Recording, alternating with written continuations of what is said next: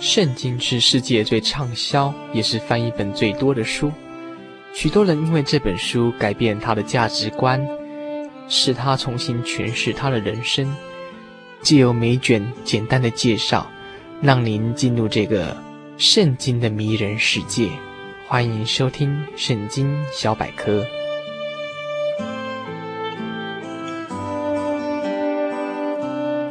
接下来跟诸位听众朋友们介绍的是圣经的《以斯拉记》。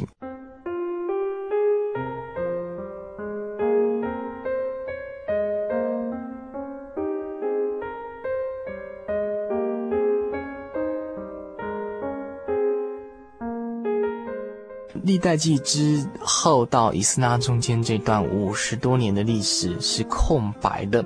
这段期间，他们被掳到外国去，经历了国破家亡的痛苦时期。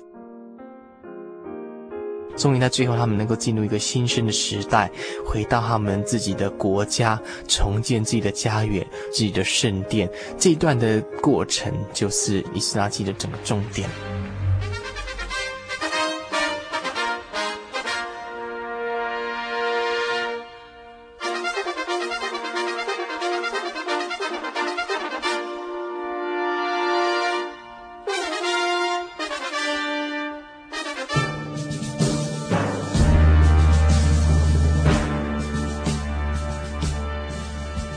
在西元前六世纪，近东两河流域的霸权产生了极大的变化。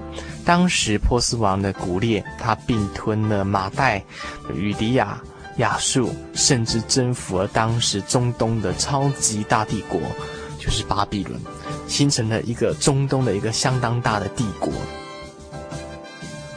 波斯大帝国第一任国王古列汤。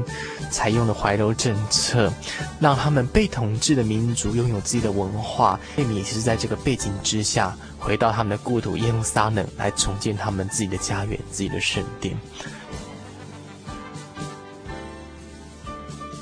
领导这第一批的犹太人回国的领袖色巴萨，他率领了四万多人回到了耶路撒冷。建造圣殿的工作并没有想象这么顺利啊！当他们回国之后，他们遭受了当地的撒玛利亚人的阻挠。这撒玛利亚人事实上是犹太人跟外族的混血儿，他们是希望说与他们联合，在伯特利的地方将他们旧有的丘坛这样重新扩大就好，不需要再建造圣殿。可是事实上，这群领袖们他们反对，原因是他们希望说保持一个纯净的信仰。也因为这样子，撒玛利亚人百般的阻挠他们，果真他们成功了。因此，在他们古列王去世之后，换了第二位国王，就是历史上所称的甘拜西国王。这个建殿的工作一停就停了十五年。那从被掳之地回到他们的故土，这群犹太人就开始建立自己的家园，建设自己的田地。但是旱灾以及欠收，让他们更加的沮丧，更加的伤心。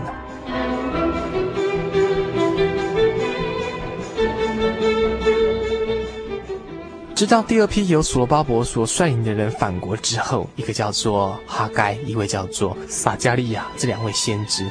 鼓励当时以色列百姓呢、让他们重新有这个重建圣殿的这样热心，他们就克服了万难，就是在西元前五百一十五年的春天完成了新殿。这个新殿出来之后，虽然它的规模没有像所罗门王第一个圣殿这么浩大，可是英国经过这么多的困难所建的殿，民族的凝聚力却是胜过第一个圣殿。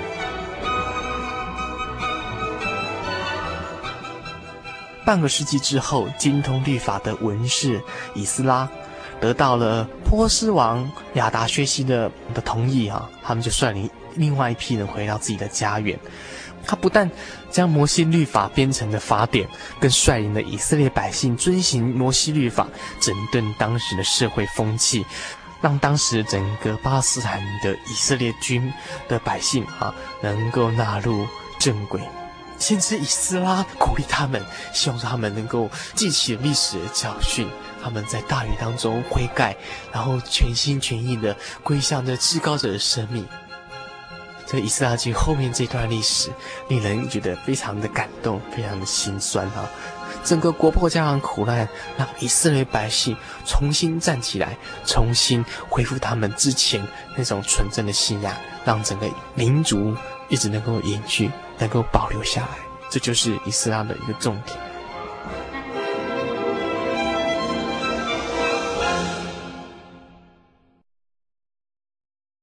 欢迎您继续收听我们的节目，我是小黎。小黎在最后节目的尾声之前，也介绍一首《永生门路》给诸位听众朋友们欣赏。这首《永生门路》，它的作曲作词的是布利斯百里斯哈。那他在啊受洗没有多久之前，他听曾经听一个道理，那这个牧师这么说哈：无论何人来，只要他愿意来到神的面前，不管你是不是有没有学问，有没有钱，是贫贱富贵等等，他都愿意接纳你。这样子的讯息感动了他，所以写这个诗歌哈。相同的，当您对人生有什么质疑，或是你要寻找神的时候，无论您是什么人，都可以来到各地的真耶稣教会，啊，来查考道理啦，然后继续跟弟兄姊妹交通。我相信你会得到很好的答案。来听这首《永生门路》。凡能听见福音须，当下心，天上来的信息，关起天下人，应当永生天国，只有此宅门，凡遇得救者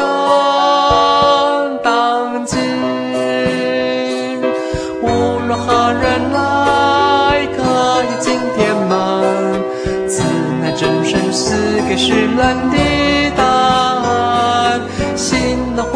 受洗圣灵的引领，凡遇得救者当进。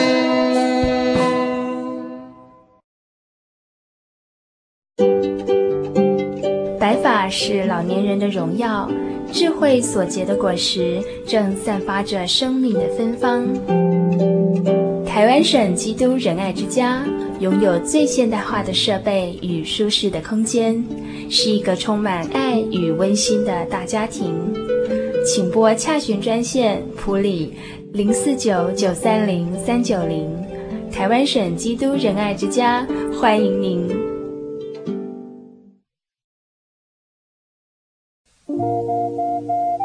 您在街上曾经看过这样的招牌“真耶稣教会”吗？也许您很想，但是却不好意思进来看看。其实我们真的非常欢迎您。下次当您在路过真耶稣教会时，欢迎您进来与我们同享神的恩典。真耶稣教会，台中邮政六十六至二十一信箱，欢迎来信，愿您平安。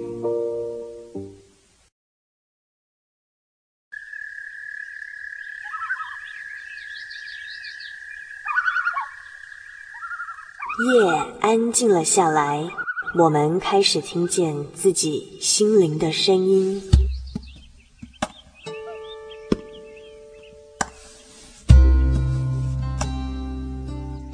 我们是一群空中的漫游者，每周的今天晚上在空中相会。心灵的游牧民族，今天晚上要在你的内心深处扎营喽。把你的故事、你的感动写下来，与我们分享吧，让属于你我的夜晚更加的温暖。